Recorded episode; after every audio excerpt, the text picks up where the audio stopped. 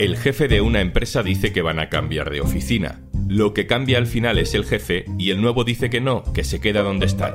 Nada especialmente importante, salvo que se trate de un partido político condenado por corrupción. Hoy en un tema al día, los edificios no tienen la culpa, pero las paredes hablan. Un tema al día, con Juan Luis Sánchez, el podcast de eldiario.es. Una cosa antes de empezar. En las guerras o en las crisis económicas, Oxfam Intermont trabaja para que todas las personas tengan los mismos derechos y oportunidades. Contigo podemos hacer que la igualdad sea el futuro. Entra en oxfamintermont.org. Las sedes de los grandes partidos políticos no son solo oficinas, simbolizan su poder, forman parte de su identidad, son protagonistas de sus días históricos y de sus noches de celebración. Queridas amigas y queridos amigos del Partido Popular. Las sedes de los partidos políticos también son testigos de grandes desgarros. ¿Cuánto tiempo hemos gastado en demonizar a unos compañeros contra otros? ¿Cuánta energía? ¿Cuánto insulto entre nosotros? ¿Y cuánto hemos callado cuando otros se estaban beneficiando de la división interna del partido? Y ahí están, de fondo, en las luchas de poder internas. En este momento, la única autoridad que existe en el PSOE es la presidenta del Comité Federal, que les guste o no a algunos, soy yo, porque me eligieron mis compañeros y mis compañeras en el Comité Federal. Las sedes de los partidos son su cuartel general, donde todo ocurre, donde todo se decide. Acaban siendo un sujeto político con personalidad propia. Los periodistas, para contar que la dirección del PSOE se ha pronunciado sobre un asunto, decimos a veces que Ferraz asegura que no sé qué, porque la sede del PSOE está en Ferraz o como la sede del PP está en la calle Génova, decimos que Génova ordena a sus líderes cualquier cosa. Por eso, sorprendió el anuncio que hace no tanto hizo Pablo Casado cuando era presidente del PP. Cambiaremos la sede nacional del Partido Popular de ubicación, pues considero que no debemos seguir en un edificio cuya reforma se está investigando esta misma semana en los tribunales. Esa investigación judicial derivó en un juicio y luego en una sentencia que concluyó que efectivamente aquellas obras se habían pagado con dinero de la caja B del Partido Popular. Pero entonces llega Feijó y solo dos meses después de asumir el liderazgo, la nueva dirección del PP cambia de opinión. La sede del Partido Nacional, del Partido Popular Nacional, es eh, propiedad de sus afiliados, ¿no? Y por tanto, los edificios no tienen culpa de nada. Permítame usted que le diga eso, ¿no? y por tanto la intención es eh, seguir aquí. Si las sedes de los partidos no son solo oficinas, cancelar una mudanza no es solo una decisión empresarial. Aitor Ribeiro, compañero del diario.es que sigue la actualidad del Partido Popular. Hola, Aitor. ¿Qué tal, Juanlu? ¿Cómo estás? Primero por colocarla en el mapa. ¿Dónde está la sede del PP? Bueno, la sede del PP está en una de las zonas más nobles de Madrid, una de las zonas donde el precio del metro cuadrado es más caro. En el edificio de la calle Génova, en el número 13, se instaló en 1983 ya la antigua Alianza Popular de Manuel Fraga. Ahí estuvieron un poco de alquiler primero y luego se adquirió la propiedad. En estas cuatro décadas, como te puedes imaginar, ahí ha pasado un poco de todo. Triunfos, derrotas, guerras internas, y también reformas pagadas con dinero negro, reparto de sobres en, sobresueldos en B y aquellos famosos martillazos que destruyeron los ordenadores que utilizaba el ex tesorero Luis Bárcenas, que era quien repartía aquellos sobres tras aquel despido en diferido. Y Aitor, ¿a quién se condena específicamente por pagar con dinero negro esa obra? Eh, la Audiencia Nacional condenó al Partido Popular como responsable civil subsidiario por algo más de 123.000 euros por el impago del impuesto de sociedades de 2007 de esta constructora de Unifica. Además, al ex tesorero Luis Bárcenas le cayeron dos años de cárcel, que no era tanto como podía haberle caído porque vio reducida su pena porque colaboró en el esclarecimiento de los hechos. Cuéntanos, Aitor, algo más de ese plano simbólico. Cuando Pablo Casado anuncia la venta, la mudanza, ¿Qué mensaje político quería lanzar? Eh, bueno, Juanlu, el anuncio que hace Casado pilla por sorpresa a todo el mundo, incluso la mayoría de los dirigentes del PP que criticaron el anuncio y que criticaron la decisión y tiene que ver un poco con, pues, con la situación en la que estaba el Partido Popular después de las elecciones en Cataluña. Fue una debacle electoral acompañada de una irrupción de Vox que logra 12 diputados en sus primeras elecciones en Cataluña. También Ciudadanos cae mucho, aunque queda por encima del, Partido Popular. Y digamos que el resultado en Cataluña sigue la estela de los malos resultados del PP en 2019 y de los buenos resultados de Vox en 2019. Casado llega en 2018 a la dirección del PP tras eh, la moción de censura Rajoy con la promesa de renovar profundamente el partido, de olvidarse del pasado. Él es joven, no forma parte de la generación previa ni tampoco de la generación intermedia que podía haber heredado directamente ¿no? el partido tras la salida de la gente de Rajoy su intención era mostrar una cara que no tenía nada que ver con la corrupción previa, pero no logró desembarazarse de la corrupción. Es que algunas sentencias como esta llegan precisamente con Casado sentado en un despacho que fue pagado con dinero negro. ¿no? En aquel momento parecía que Pablo Casado se podía dirigir incluso a una refundación del PP y un primer paso podía ser un cambio de la sede que, como hemos visto, estaba vinculada muy emocionalmente y materialmente a la trama Gürtel. Además, la situación económica del PP en aquel momento no era nada buena y vender la sede le podía reportar al partido un buen negocio. Irse de Génova y admitir que era además por la corrupción era un mensaje interno también, ¿no?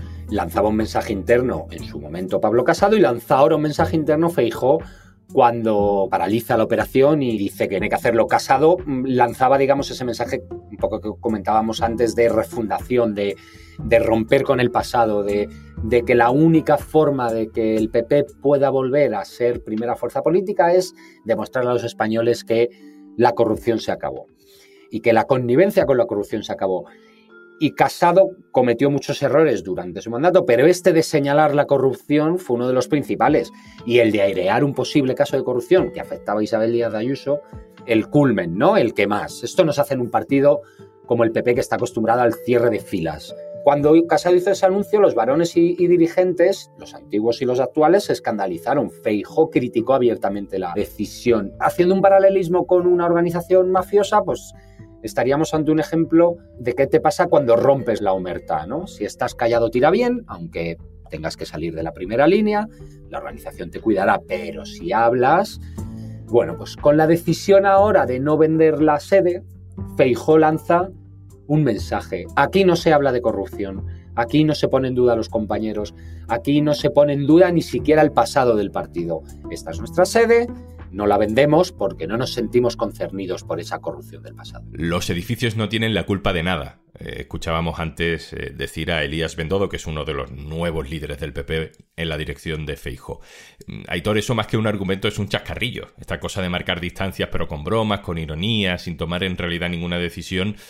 A mí me recuerda a la era Rajoy. Feijo es un alumno aventajado de Rajoy, de hecho lo utiliza como referente habitualmente y él intenta Creo que no con el mismo éxito que tenía Mariano Rajoy, intenta comunicar de forma similar. Al final el chascarrillo es un recurso para intentar no hablar de lo que te están intentando preguntar o de lo que están intentando que tú hables. Eh, Casado lo cultivó muy poco, pero Feijo, como te digo, lo ha recuperado de forma, de forma abierta. Veremos si le sirve, porque a Mariano Rajoy le sirvió durante mucho tiempo, pero yo creo que al final, cuando las cosas vienen bien dadas, pues te viene bien, ¿no?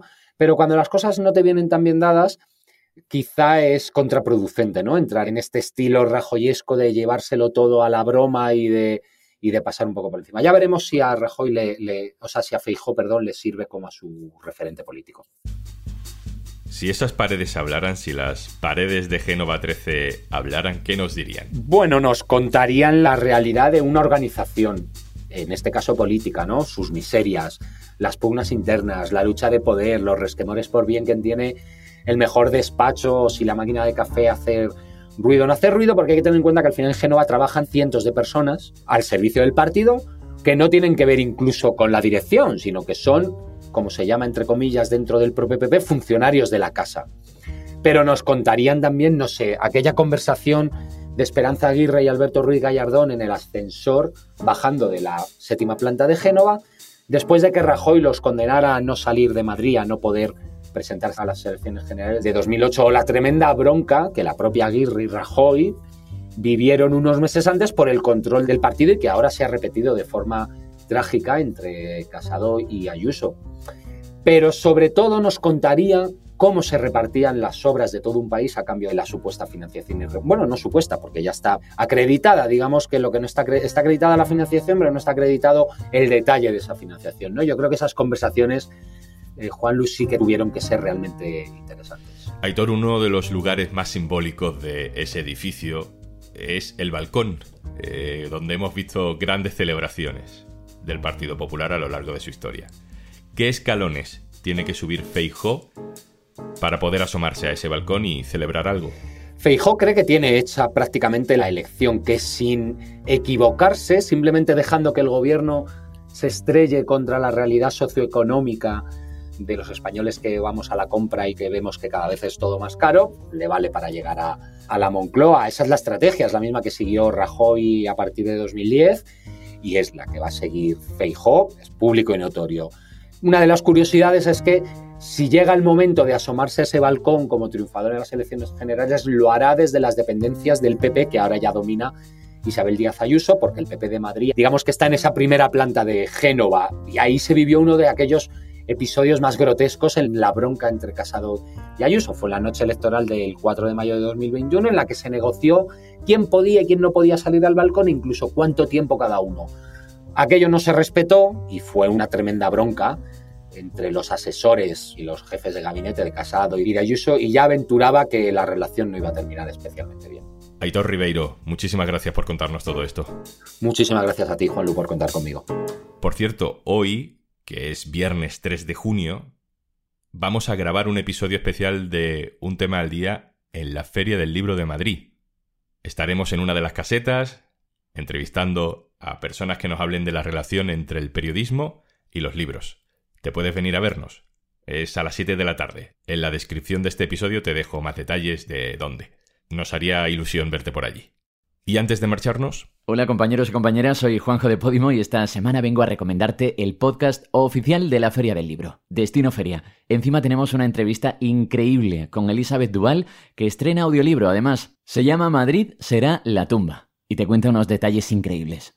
Es una novela en realidad bastante afrancesada de una forma distinta de lo que lo era Reina pero bastante afrancesada de todos modos. Pero sí que ha habido gente que me ha dicho que tiene ecos de, de Galdós, pero confieso que Galdós no, le, no lo he leído tanto. Recreas la ciudad de Madrid en 2016 desde dos casas ocupas, la Casa Roja y el Hogar Social, de ideologías absolutamente contrarias. Sí, de ideologías absolutamente contrarias y sin embargo compartiendo cierto espíritu común que tiene que ver con la militancia entregada a una causa superior a, uno mismo. Igualmente, en un espíritu común de la militancia o en una entrega a esa, a esa causa superior, sí que hay procedimientos o, o, formas de existir que pueden llegar a parecerse o, o llegar a reflejarse. ¿no? Y ese juego de espejos, que no es un caer en la equidistancia, es decir, que los extremos se tocan o son igualmente malos, pero esos espejos deformados en los que ambos grupos se reflejan sí que me parecían interesantes. Y dos protagonistas antagónicos, pero que tienen mucho en común también. ¿Hasta dónde puedas contar? Háblanos de estos personajes. Sí, yo creo que en realidad el protagonista principal, eh, Ramiro es una suerte de, de deuteragonista, pero mucho más secundario, es Santiago, este tono mmm, neurótico, obsesivo, paranoico que, tiene Santiago es lo que realmente luego a mí me resultó profundamente interesante. Pero más allá de una novela política, también es eh, una tragedia amorosa. Tienes ya la entrevista completa disponible en Destino Feria, el podcast de la Feria del Libro de Madrid, y además tienes un montón de podcasts y audiolibros en Podimo. Si quieres 60 días gratis, te los regalamos si te registras en podimo.es barra al día. Esto es un tema al día, el podcast del diario.es, con la producción de Carmen Ibáñez, Izaskun Pérez y Marcos García Santonja. El montaje es de Pedro Godoy. Yo soy Juan Luis Sánchez. Un abrazo.